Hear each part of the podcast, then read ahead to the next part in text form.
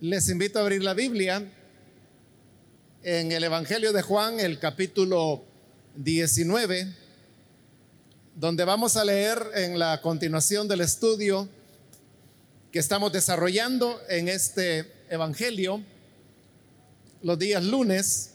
Siempre vamos avanzando con este estudio que tenemos varios años de estar en él y ya, como usted puede ver, vamos bastante avanzados en el capítulo 19. Leamos entonces los versículos que corresponden para esta oportunidad en el Evangelio de Juan, capítulo 19, versículo número 13 en adelante. Al oír esto, Pilato llevó a Jesús hacia afuera y se sentó en el tribunal en un lugar al que llamaban el empedrado, que en arameo se dice Gabatá.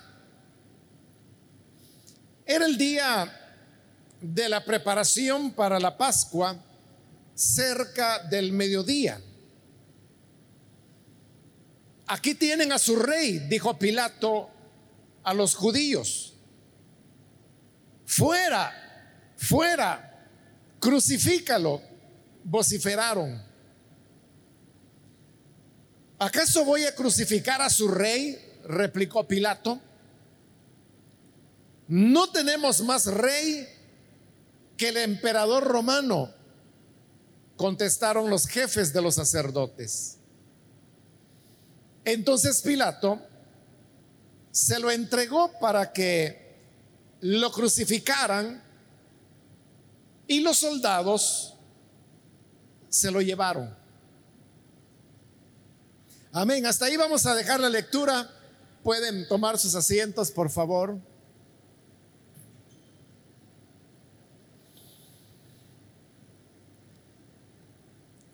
Los versículos que acabamos de leer es ya la parte final de el largo diálogo que de acuerdo al Evangelio de Juan, el Señor Jesús sostuvo con Pilato. En contraste con los otros evangelios que presentan a Jesús totalmente callado y que no dice ni una palabra. Pero en el caso de Juan, como el diálogo es muy largo, explica de que está dividido en varias partes que son marcadas por los movimientos de Pilato.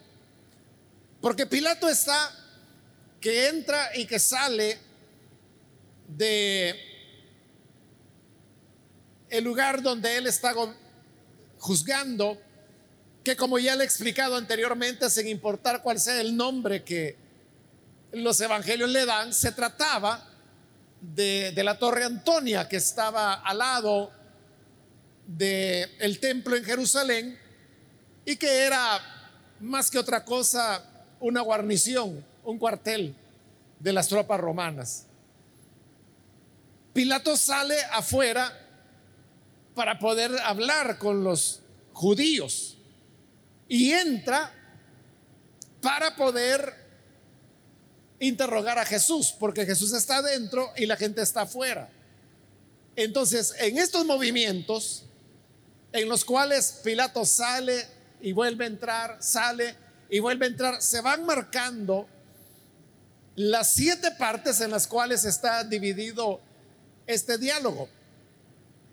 Y ahora hemos llegado a la parte final, es la séptima parte, que también está marcada por el séptimo y último movimiento que Pilato hace y es de adentro hacia afuera, adentro donde él ha estado hablando con Jesús sobre el tema del poder.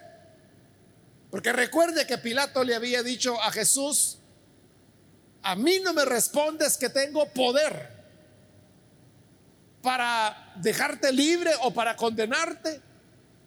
Y Jesús le respondió, ningún poder tuvieras si no te fuera dado de arriba de mi Padre. Después de haber tenido esa conversación acerca de, del poder,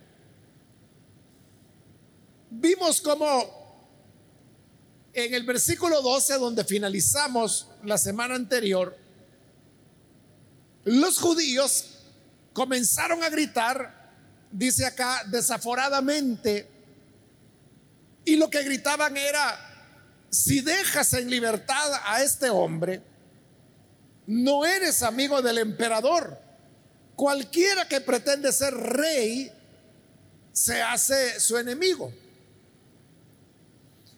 Anteriormente, antes de esto, el Evangelio dice que Pilato había entrado para platicar con Jesús.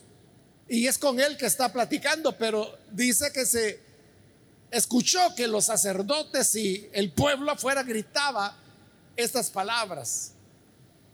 Y lo que viene a continuación en el versículo 13, donde iniciamos la lectura hoy, es que dice que Pilato llevó afuera a Jesús, con lo cual se nos está diciendo y confirmando que Pilato estaba adentro con Jesús. Esto significa que los gritos de las personas habían ido creciendo en volumen, la gente gritaba cada vez más fuerte, de tal manera que aunque Pilato estaba adentro hablando con Jesús sobre el tema del poder, los gritos eran tan fuertes que él logró escuchar adentro lo que la gente gritaba.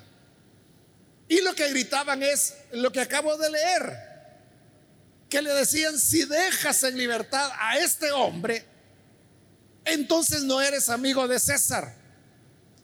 Porque cualquiera que dice que es rey, se convierte en un enemigo del emperador. La amenaza que le están haciendo a Pilato es de que si él deja en libertad a Jesús, porque ha sido claro en todo esto, que Pilato lo que ha estado haciendo es tratando de dejar en libertad a Jesús y todavía lo va a seguir haciendo como lo veremos.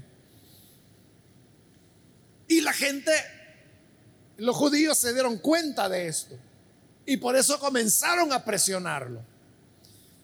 El problema es como ya le había explicado anteriormente, que Pilato tenía problemas porque su responsabilidad como gobernador era mantener a la gente tranquila, que no hubiera desórdenes y que las cosas continuaran marchando en paz.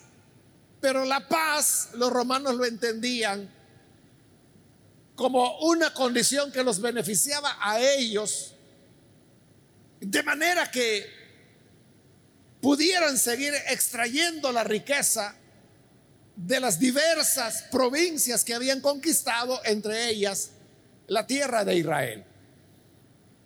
Pero Pilato era un hombre un poco torpe. No quiero decir con esto que él fuera poco inteligente, porque no lo era.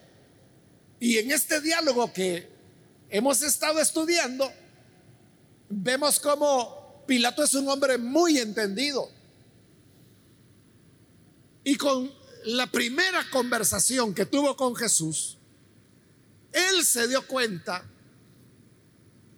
que Jesús no era una persona peligrosa y que no era el delincuente que los judíos le querían presentar.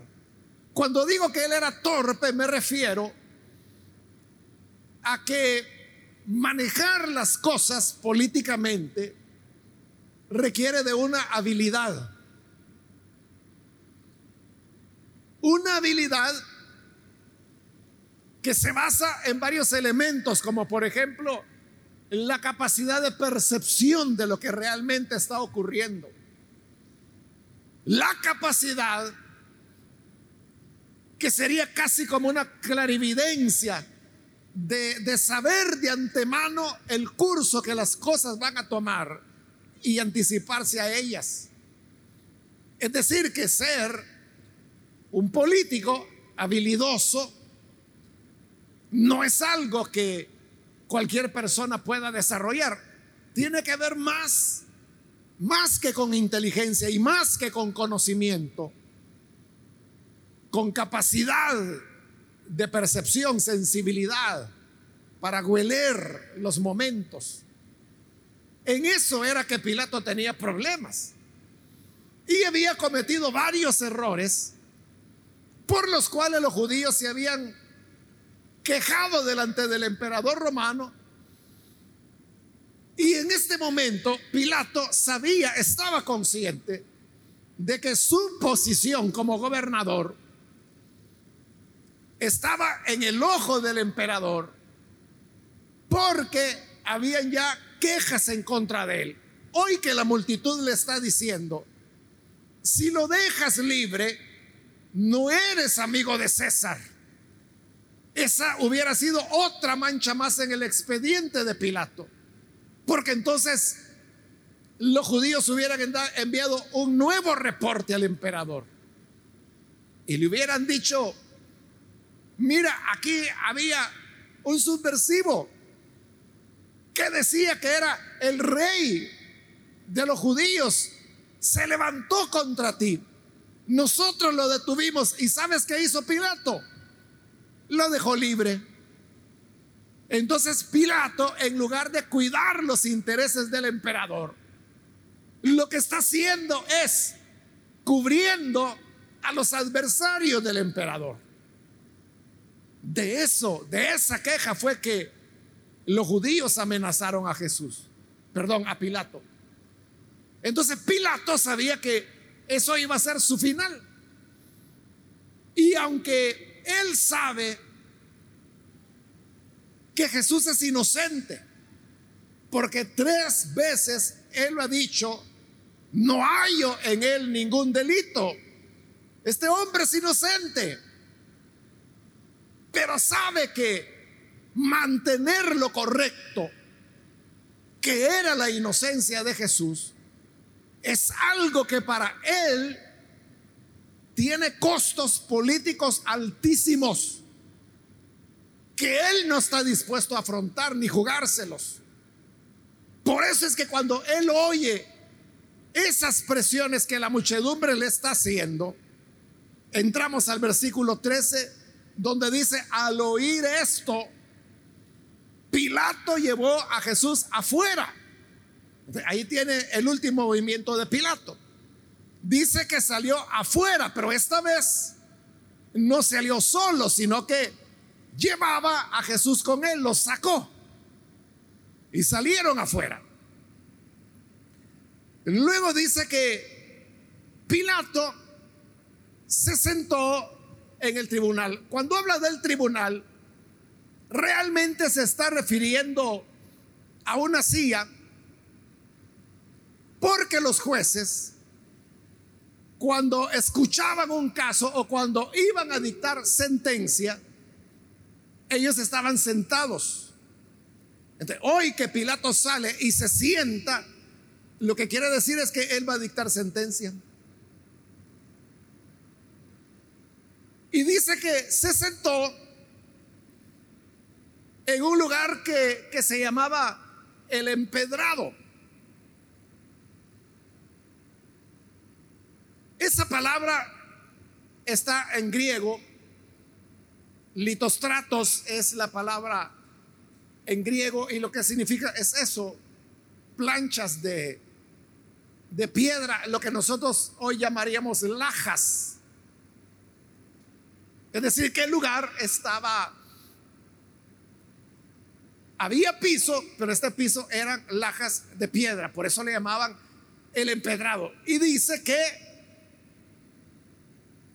en arameo se dice Gabatá, pero Gabatá no significa empedrado y no es eso lo que Juan está diciendo, porque él lo que dice es que en griego al lugar le llamaban litostratos, que significa el empedrado, pero en arameo la gente le llamaba Gabatá y Gabatá lo que significa en arameo es un lugar elevado un lugar prominente.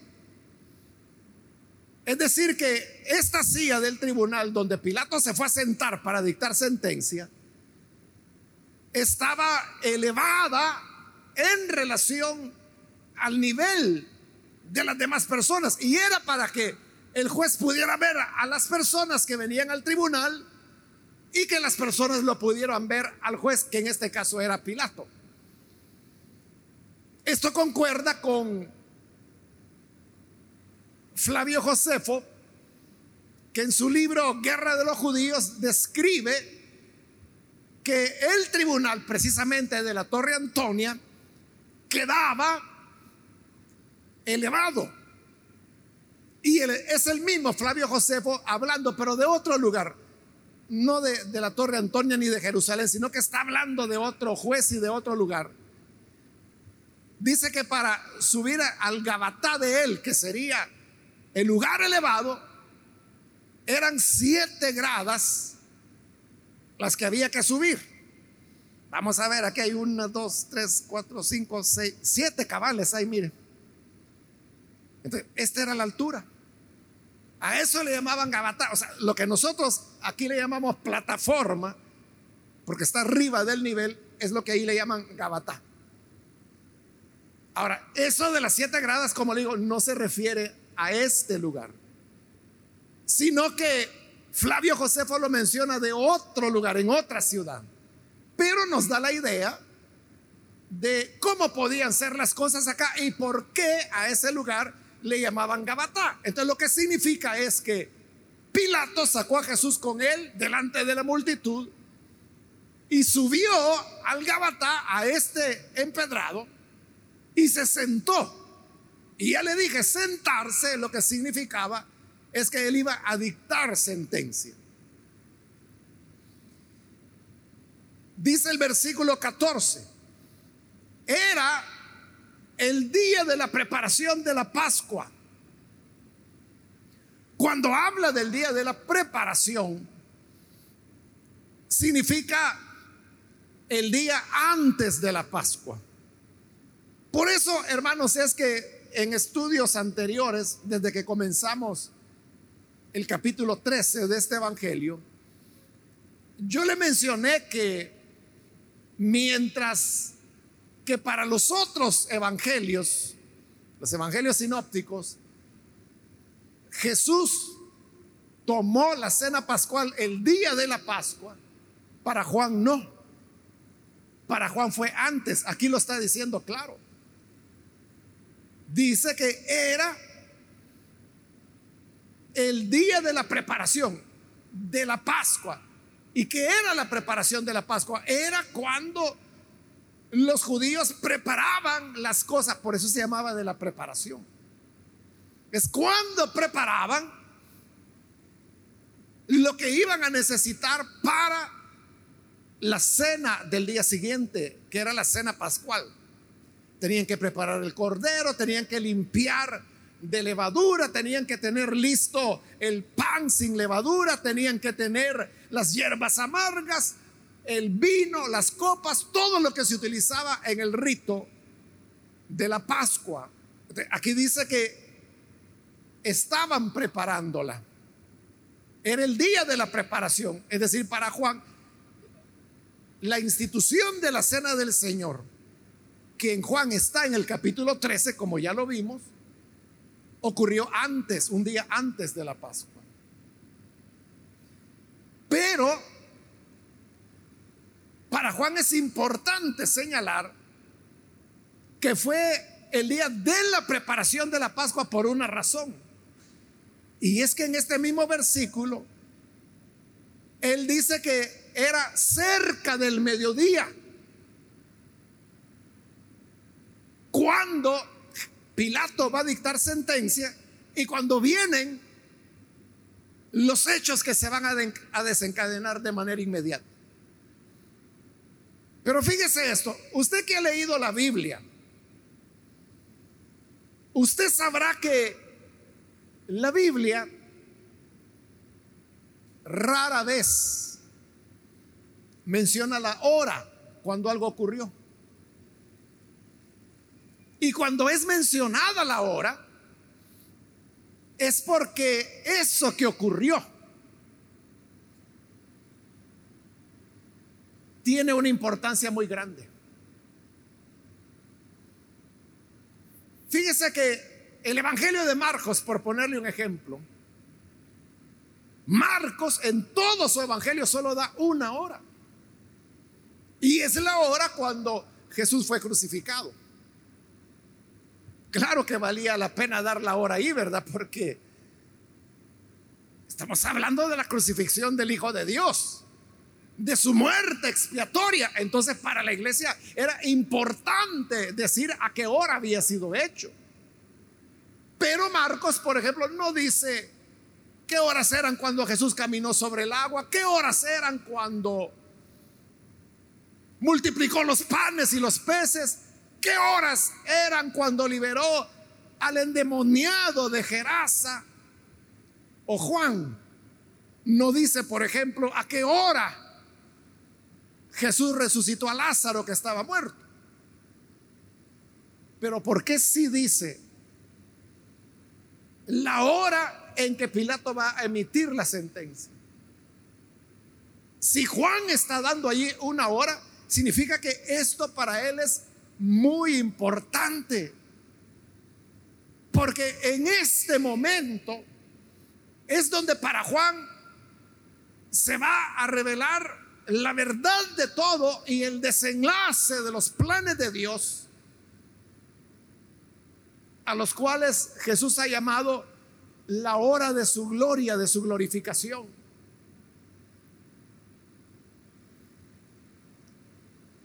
¿Por qué es importante la hora? Porque ahí lo acaba de decir, que era el día de la preparación, un día antes de la Pascua.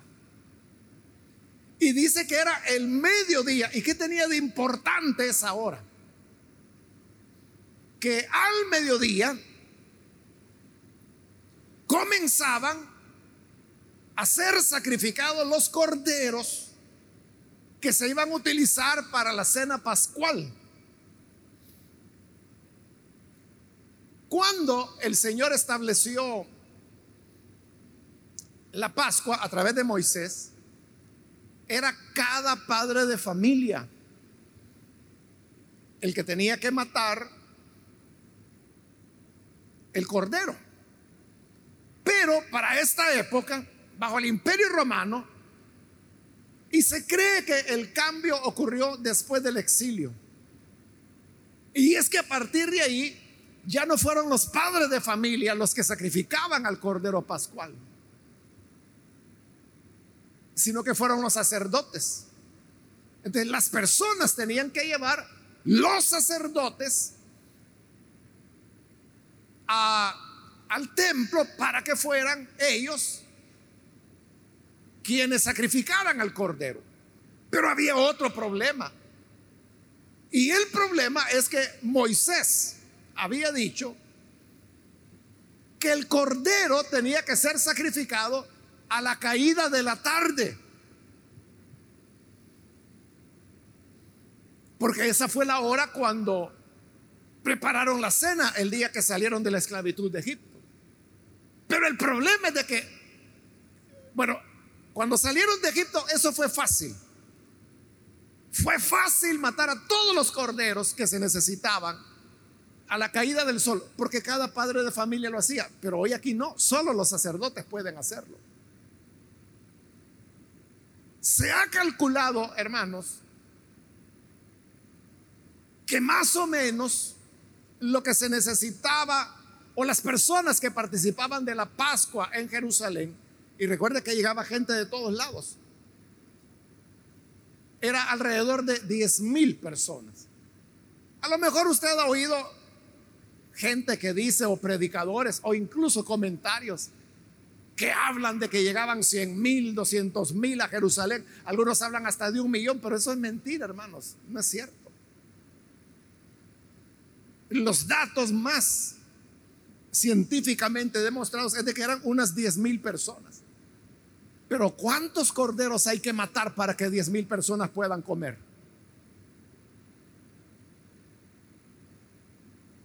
Eran muchos. Entonces, ¿qué ocurría? que si ellos comenzaban a partir de la puesta del sol, iban a amanecer y no habían terminado de matar los corderos.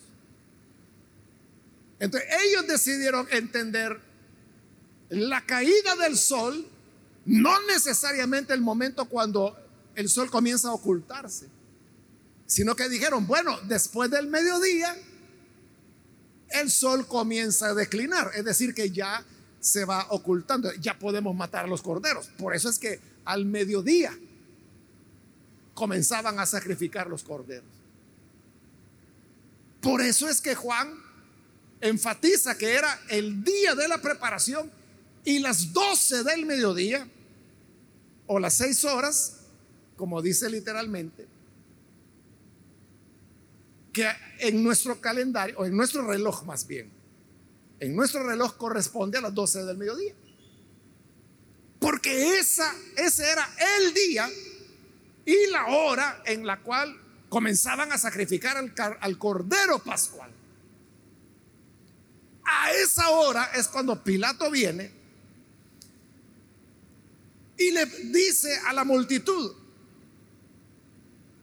aquí tienen a su rey. Claro, Pilato otra vez está hablando sarcásticamente, porque de la misma manera que antes ya lo vimos, que dijo de la, delante de la multitud, aquí está el hombre. Hoy está diciendo, aquí está su rey.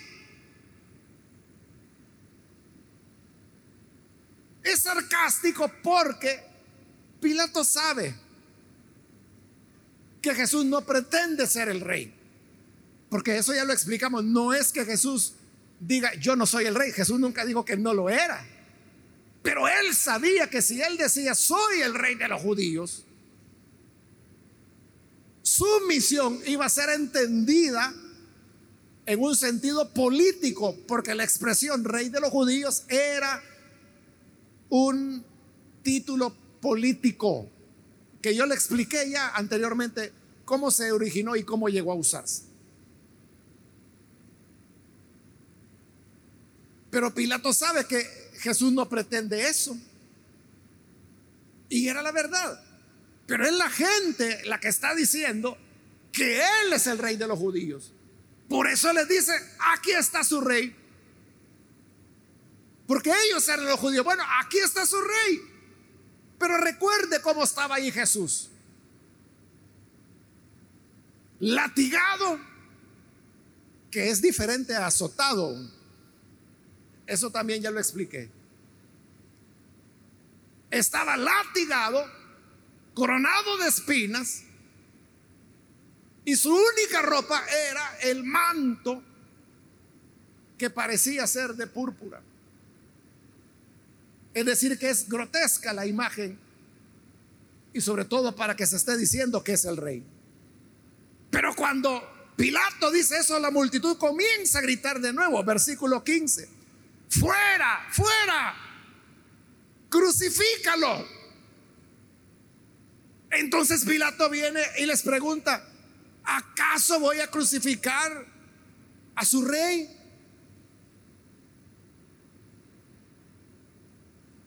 Ustedes dicen que es el rey de los judíos. Entonces, ¿qué quieren? Que crucifique a su propio rey pero vean lo que Pilato está diciendo. Cuando él dice, voy a crucificar a su rey, decir eso es bien diferente de decir, no voy a crucificar a su rey.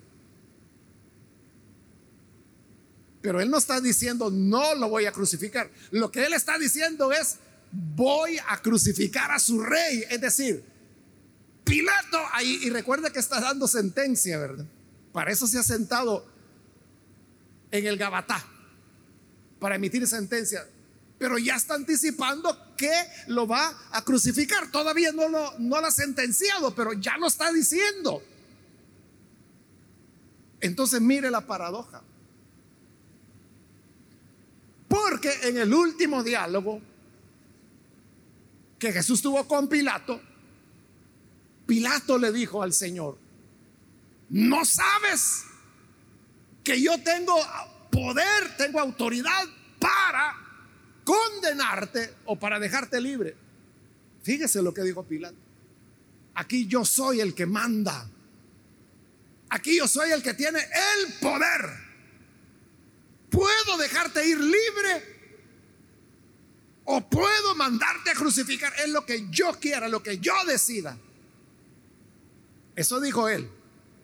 Pero con lo que está ocurriendo ahora, preguntémonos, ¿de verdad Pilato hacía lo que le daba la gana? No, si es lo que quiere es dejarlo libre. Y Pilato, como hemos visto, ha gastado todos los recursos para dejar ir libre a Jesús, pero hoy ya está anticipando que lo va a condenar. ¿Cómo es eso? Que él quiere dejarlo libre, pero lo va a condenar. ¿Y que no dijo que es el, era él el que mandaba, el que tenía el poder? Entonces, ¿por qué no manda? ¿Por qué no hace lo que su poder le permite hacer?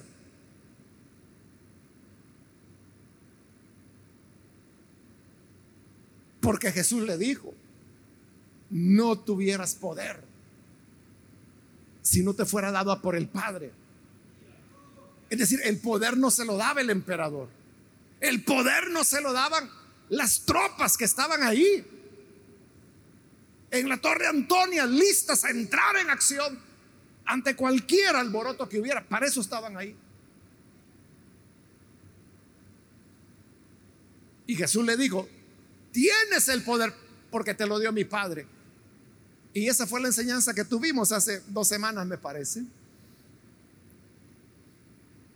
Cuando dijimos que Pilato estaba allí para jugar el papel que Dios quería en el plan que tenía para ese momento. Entonces fíjese, el poder se puede tener como Pilato lo tenía.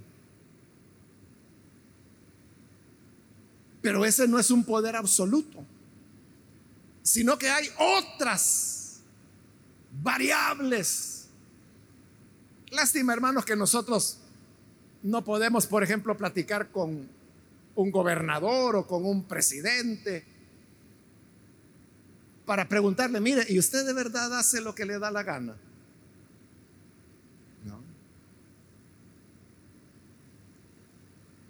En este caso, Pilato era un gobernador, un gobernador. No podía hacer lo que él quería, aunque tenía el poder. Pero ¿por qué no podía? Porque habían otros factores que influyen en su decisión, que en este caso es la queja que el pueblo podía poner delante del emperador.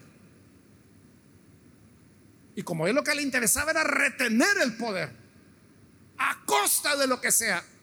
Por eso es que el que tiene el poder no hace necesariamente lo correcto. No hace necesariamente lo justo, porque lo justo y correcto aquí era dejar en libertad al Señor, porque tres veces lo ha dicho Pilato, él no ha cometido delito, él es inocente. Entonces lo correcto y lo justo era dejarlo libre, pero lo va a condenar. ¿Por qué? Porque aunque Él tiene el poder, no puede decidir por sí mismo. Tiene que tener en cuenta otros factores. Claro, un hombre de verdadera integridad hubiera dicho, pues yo lo dejo libre, aunque manden la carta y aunque el emperador me quite de gobernador, que lo haga pero yo quiero mi conciencia tranquila, que lo deje libre. Claro, pero para eso se necesita una altura moral, una integridad, que no cualquier pícaro lo tiene. Ese era el problema con Pilato. Entonces queda demostrado que no era como él decía. Cuando él dijo, tengo el poder para dejarte libre y dejarte. No, no, no era cierto. La gente tenía más poder que él.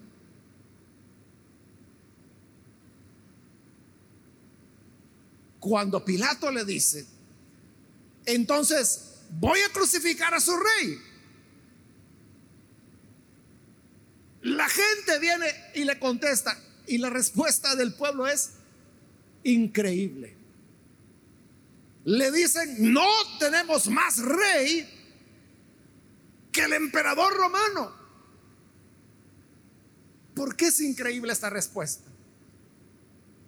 Porque la esperanza del Cristo, el Hijo de David,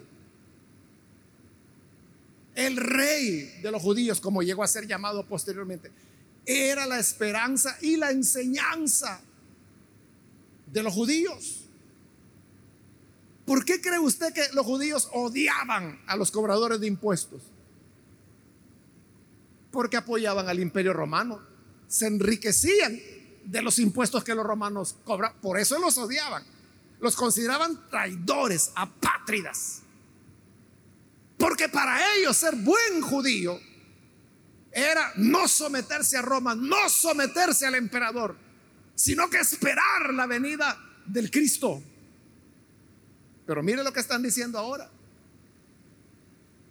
Están rechazando a su rey para decir, no tenemos más rey que el emperador romano. Es decir, que los ideales de verdad, de justicia, que ellos habían sostenido por siglos, por siglos, en un segundo los echan a la basura. Porque en ese momento el hígado lo que les está diciendo es que a este hay que crucificarlo. Y en ese dejarse llevar por el hígado, llegan a la increíble declaración de decir, solo tenemos un rey y es el emperador romano. El emperador romano en esa época se llamaba Tiberio. Y en este tiempo ya estaba viejo y estaba medio loco también. Al punto que Tiberio ya no estaba en Roma, sino que lo habían llevado a una pequeña isla que se llama Capri. Y desde ahí gobernaba en los momentos que más o menos estaba lúcido. Porque no querían que el pueblo, que la gente se diera cuenta que estaba medio loco, por eso lo habían llevado ahí. Y hoy los judíos están diciendo, Él es nuestro rey. En tanto que el rey propuesto por Dios lo están rechazando y están pidiendo que lo maten. Así es el hombre de torpe. Así es el ser humano. Rechaza la bendición de Dios. Esto es lo que le va a echar en cara Pedro. El día de Pentecostés, ahí en el libro de los Hechos lo puede leer. Cuando Pedro le dice, ustedes mataron al dador de la vida y pidieron que se les diera un homicida. Hermano, es que hay que estar loco, ¿verdad? Cuando usted le ponen a escoger, ¿qué quiere? ¿El que da vida o el que quita la vida, un homicida, ¿a quién quiere que quede libre? ¿A quién quiere usted? Y la gente dijo, quiero al homicida, quiero al que quita la vida, quiero a Barrabás. Entonces Pedro se lo saca en cara. Ustedes pidieron a un homicida cuando Pilato ya había decidido dejar libre al dador de la vida. El ser humano puede llegar a ver las cosas totalmente al revés. ¿Y sabe por qué? Las autoridades judías estaban condenando a Jesús. Lo hemos visto. Se recuerda las palabras de Anás cuando dijo, conviene que muera un solo hombre y no que toda la nación vaya a perecer. ¿Qué era lo que estaba temiendo Anás? que Jesús iniciara una revuelta política, una revolución armada. Entonces dijeron, van a venir los romanos y nos van a destruir a todos. Entonces, ¿qué, ¿por qué Anás dijo, mejor matémoslo a este y no que nos maten a todos? ¿Por qué lo dijo? Porque lo que quería era preservar la seguridad del pueblo judío. Pero hoy ese pueblo abiertamente está diciendo que están bien con que el emperador romano sea su rey. Es que eso, hermanos, es apostasía. Es votar, como le digo, a la basura la esperanza, el anhelo de la cual hablaron profetas desde el Edén. Desde el Edén Dios le dio la promesa a la mujer y le dijo, vas a tener un hijo que aplastará la cabeza de la serpiente. Ese hijo de la mujer es Jesús. Por eso es que en Gálatas el apóstol Pablo, en el capítulo 4, versículo 4, dice, Jesús nacido de mujer. Porque es el hijo de la mujer. Desde ahí Dios lo prometió. Y ahora que ya lo tienen acá, todo, todo el plan de Dios lo tiran a la basura para aceptar a un hombre medio loco como su verdadero rey. Entonces, dice el versículo 16, Pilato se lo entregó, es decir, aquí está dictando sentencia ya se lo entregó para que lo crucificaran. Y los soldados se lo llevaron.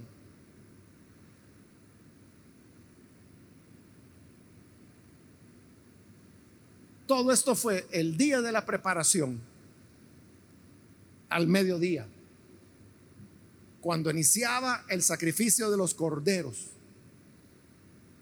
También Jesús es entregado como cordero para que lo vayan a sacrificar, no al templo, pero sí al monte de la calavera.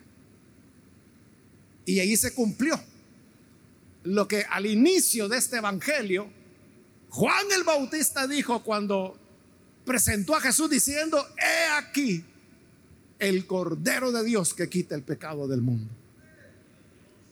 Por eso es que hoy, en la preparación de la Pascua, a la hora cuando comenzaba, el sacrificio de los corderos, Jesús es rechazado por el pueblo.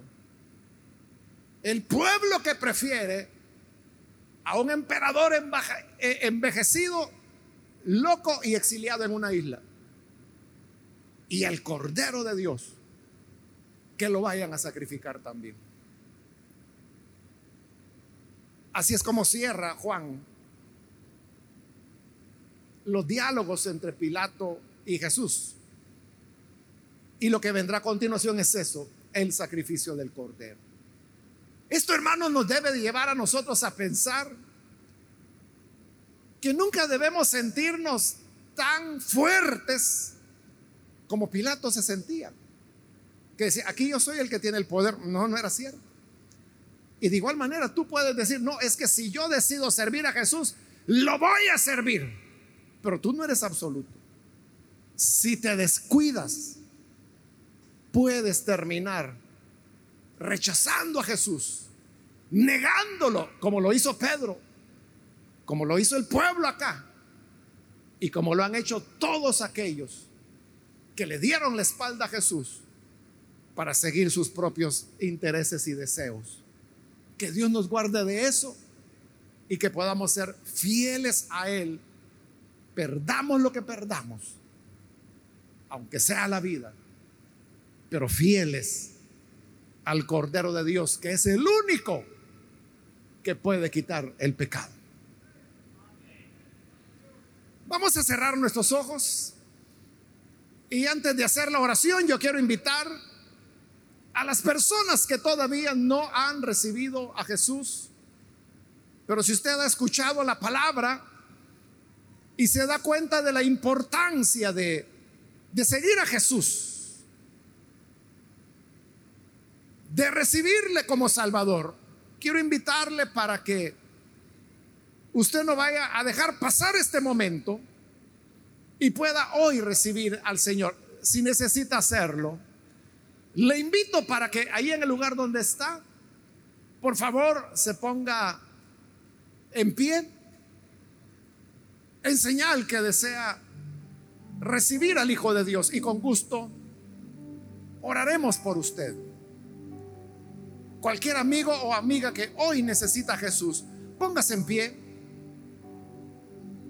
Póngase en pie. Ahí en el lugar donde está.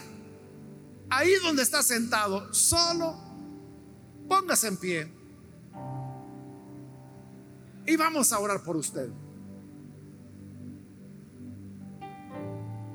¿Hay alguna persona que necesita hacerlo?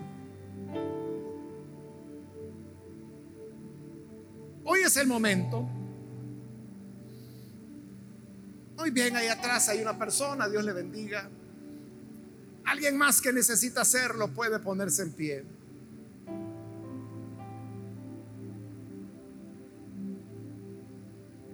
Alguien más. O si hay hermanos que se han alejado del Señor, pero hoy necesita reconciliarse. Igual, póngase en pie y vamos a orar. Muy bien, ahí atrás hay otra persona, Dios la bendiga.